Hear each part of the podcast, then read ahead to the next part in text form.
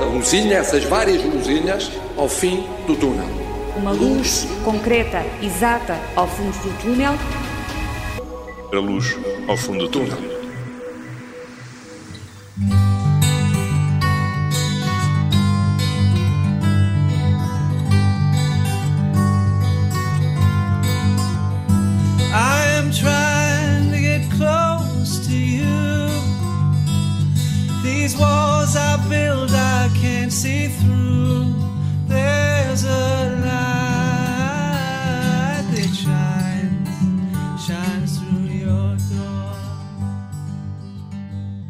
Slim and the Beast é um trio de músicos norte-americanos que aqui tocam uma canção original, Close to You.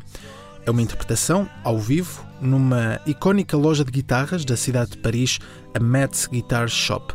Ao longo de uma hora, estes três jovens tocam perante um reduzido público.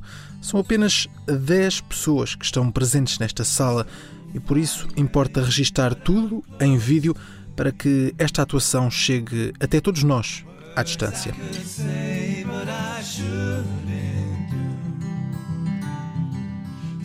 Por enquanto, esta é uma atividade que continua a ser possível, os espetáculos ao vivo. Com o verão, a Europa desconfinou, mas agora, com a chegada do outono e com o aumento da circulação de pessoas, os números da pandemia voltam a disparar. A curva não para de crescer em praticamente todos os países e Portugal não é exceção. Na última semana, Portugal voltou a passar a barreira dos mil infectados por dia. Esse registro foi-se mantendo até que se chegou a um valor recorde, 14 de outubro, fica este dia como a primeira vez em que se registaram mais de 2 mil casos de Covid-19 no território nacional. A existência de uma segunda vaga é já indiscutível e por isso apertam as regras. Portugal entra em estado de calamidade e com isso os ajuntamentos ficam limitados a 5 pessoas e o governo recomenda o uso de máscaras na via pública. Aliás, o governo vai mesmo apresentar no Parlamento uma proposta de lei para tornar obrigatória essa utilização de máscaras. São regras mais apertadas, mas agora sem vislumbrar um novo confinamento. Essa medida foi importante, mas agora é descartada pela própria Organização Mundial de Saúde. A ideia é essencialmente não matar a economia. Perante todo este cenário, volta a soar o alerta nos hospitais. Já se sente a pressão hospitalar, com quase mil pessoas internadas em Portugal com Covid-19. Nos meses críticos de março e abril, foram criados hospitais de campanha em vários pontos do país, uma medida que ainda não avançou nesta nova fase. Hoje, falamos do impacto dessa estratégia.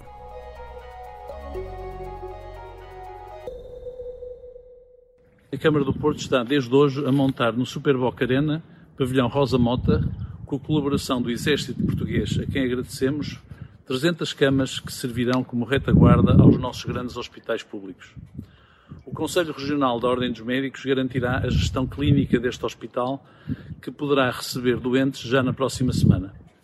Assim, começamos de imediato a instalar no maior pavilhão da cidade um hospital de missão, onde vamos oferecer condições a doentes e a clínicos raras nestes casos. Possui instalações sanitárias de grande qualidade e possui no seu piso inferior amplos espaços que permitirão a instalação de enfermarias para isolamento e tratamento de doentes mais específicos. E está, como sabem, a poucos minutos do Hospital de Santo António. No último dia do mês de março, Rui Moreira, presidente da Câmara Municipal do Porto, anunciou a construção de um hospital de campanha na cidade invicta. Com mais de 300 camas, este hospital de campanha funcionou durante pouco mais de dois meses no pavilhão Rosa Mota e por lá passaram quase 30 utentes.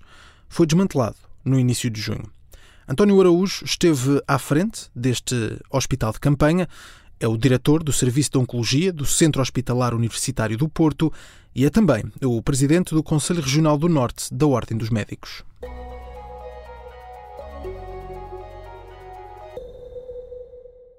Estou.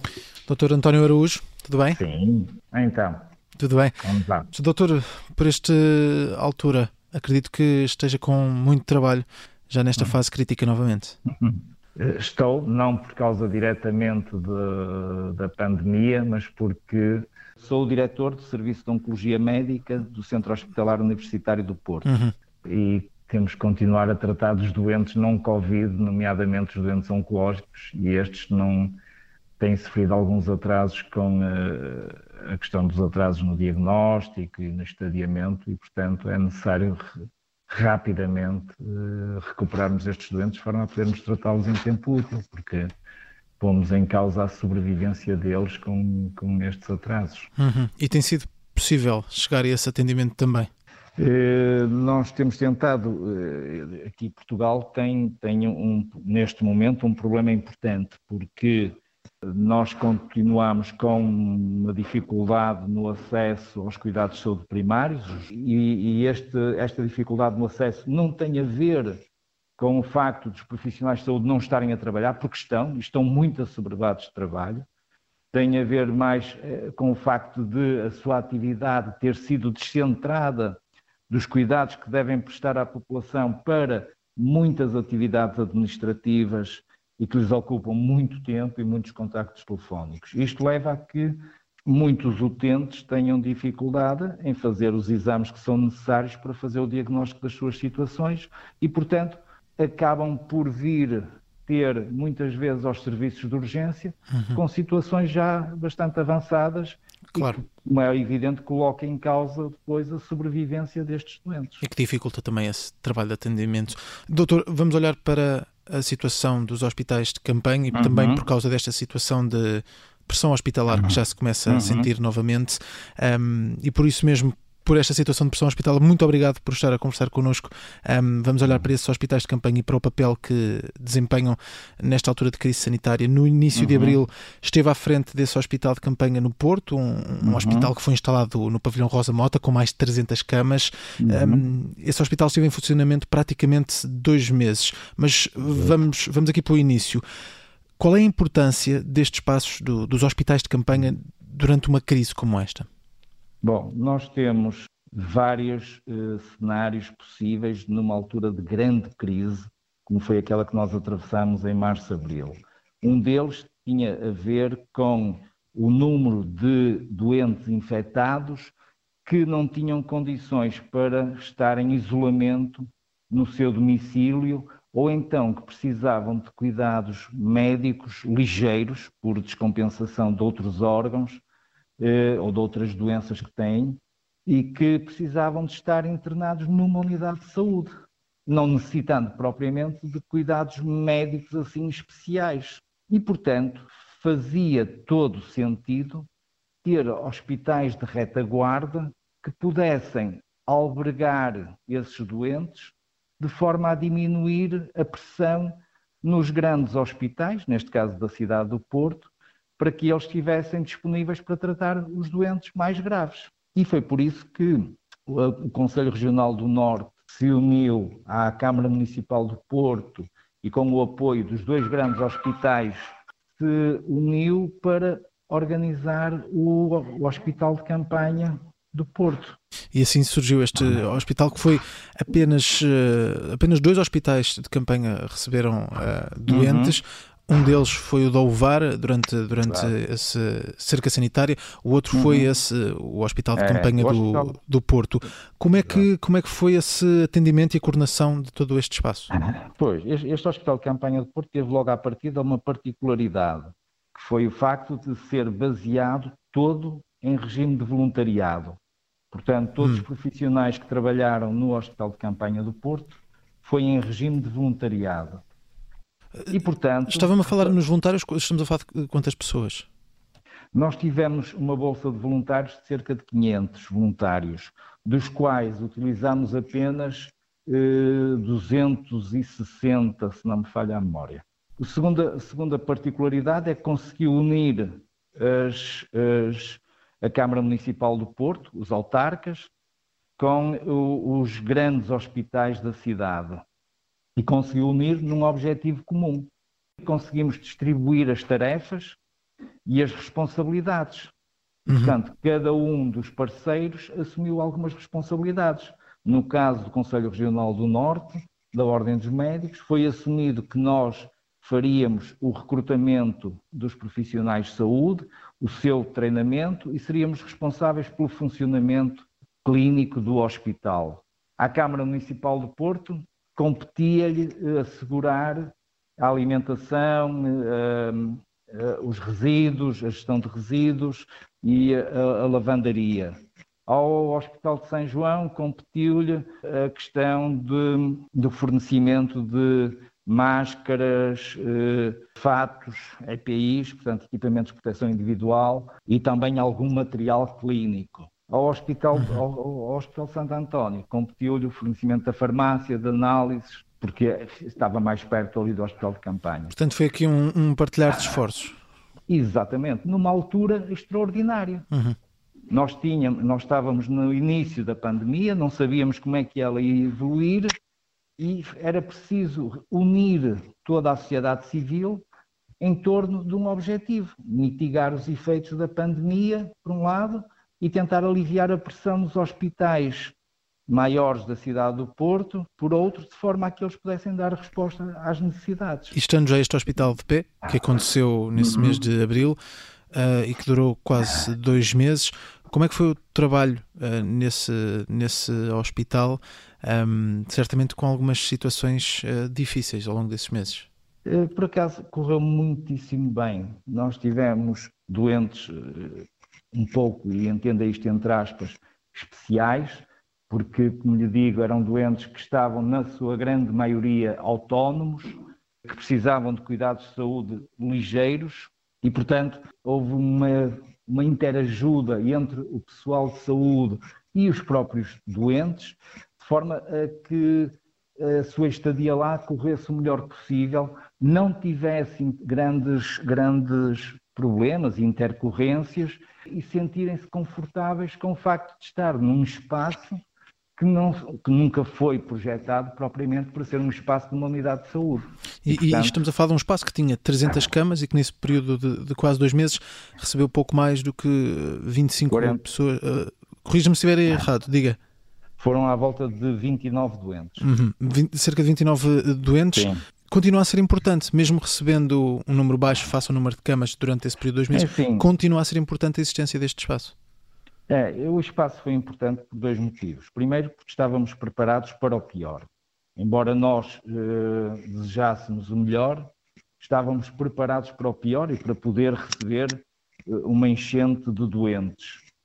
O segundo, porque em termos psicológicos, quer para a população da cidade do Porto, quer para os hospitais da cidade do Porto, em termos psicológicos, dizia eu, aliviava-lhes a pressão e, eh, e facilitou encarar a pandemia de uma forma muito mais calma e serena.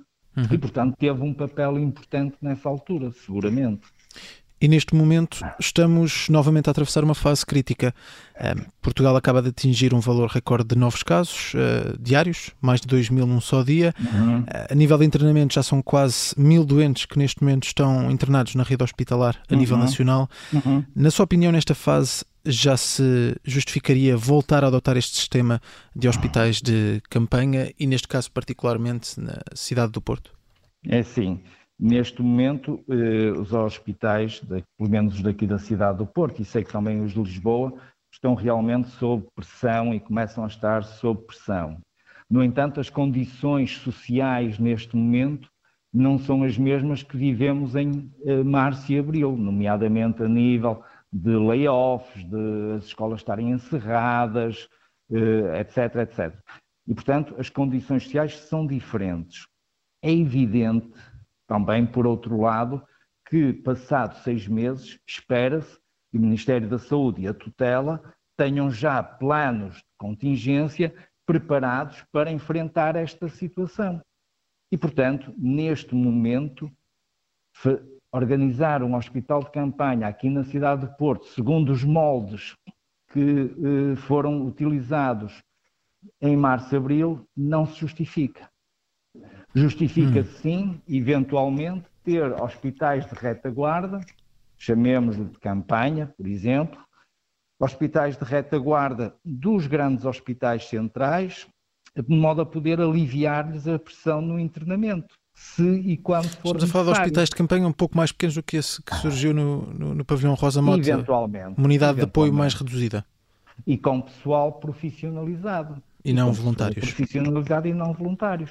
Mas isto eu espero que o Governo e o Ministério da Saúde tenham já isso preparado. Mas tendo em conta a sua experiência, estando também no terreno, estando também no terreno, acha que neste momento, olhando para os dados que temos destes últimos dias, últimas semanas, para este aumento a nível de uhum. casos e a nível de internamentos, nesta altura já se justificava adotar essa estratégia que refere, sendo essa a estratégia que se refere, de ter hospitais de campanha, uh, unidades mais pequenas junto uh, à rede hospitalar? E eu, eu, pessoalmente acho que neste momento já devíamos estar a preparar, a preparar esse cenário, porque é aquilo que eu lhe disse há um pouco atrás, é que nós devemos desejar sempre o melhor, mas devemos estar preparados para o pior.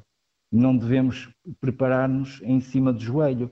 E, portanto, nesta fase em que se está a verificar que nós vamos ter agora, muito provavelmente, nos próximos dias, mais de 2 mil casos por dia, e que vai seguramente aumentar o número de internamentos, seguramente vai aumentar inexoravelmente o número de internamentos, era importante estar preparado com unidades de saúde permitissem aliviar a pressão nos hospitais centrais. Doutor António Araújo, está, está aqui a apontar, podemos dizer, uma falha naquilo que seria a estratégia outono-inverno de, de, não ter sido já aplicado esta rede de hospitais de campanha, ou, ou que nesta altura já se devia estar a ponderar isso e, e ainda não, ainda não surgiu.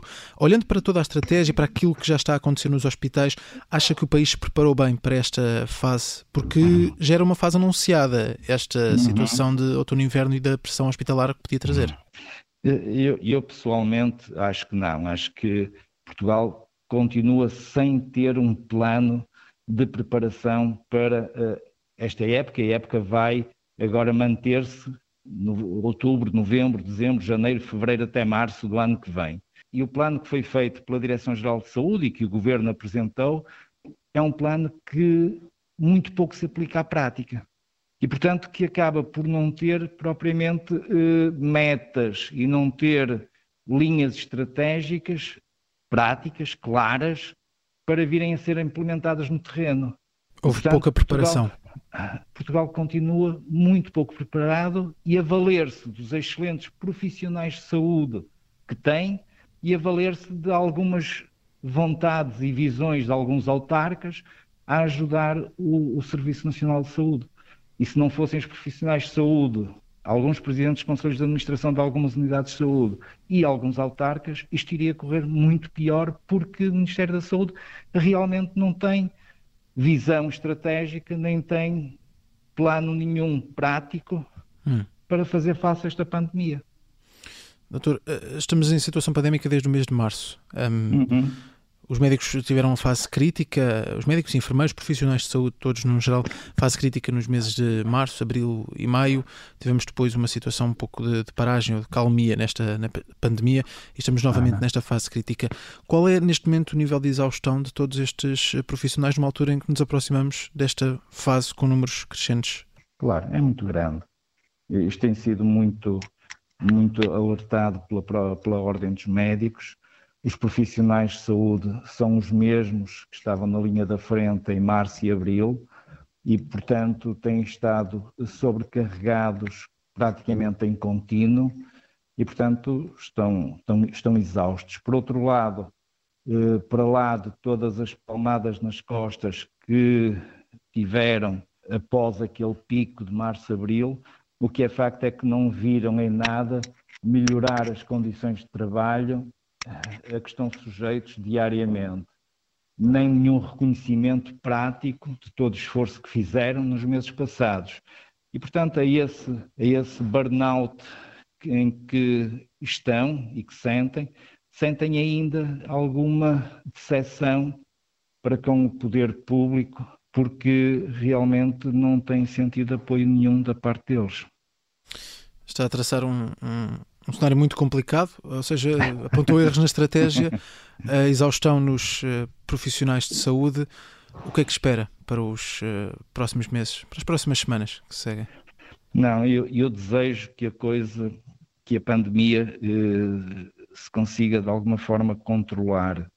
Espero também que, e tenho a certeza absoluta, que os profissionais de saúde, pela dedicação que têm ao Serviço Nacional de Saúde e à, e à população, continuem eh, a exercer o melhor possível e dentro das condições que têm os cuidados de saúde que são necessários.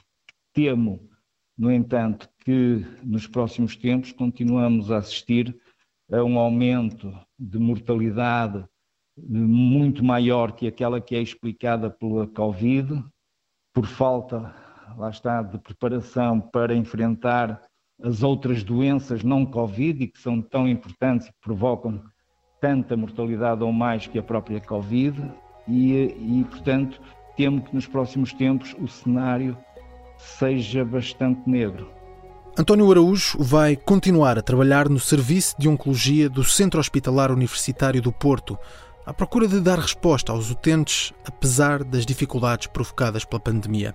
A pressão hospitalar volta a levantar preocupações. E com isso chega ao vermelho este barómetro que dificulta a viagem neste longo túnel. Portugal não é exceção e podemos classificar a evolução da pandemia no nosso país como uma evolução grave. Estamos, portanto, a enfrentar uh, uma situação crescente que uh, se tenderá a, a agravar nos uh, próximos dias, de acordo com os modelos matemáticos.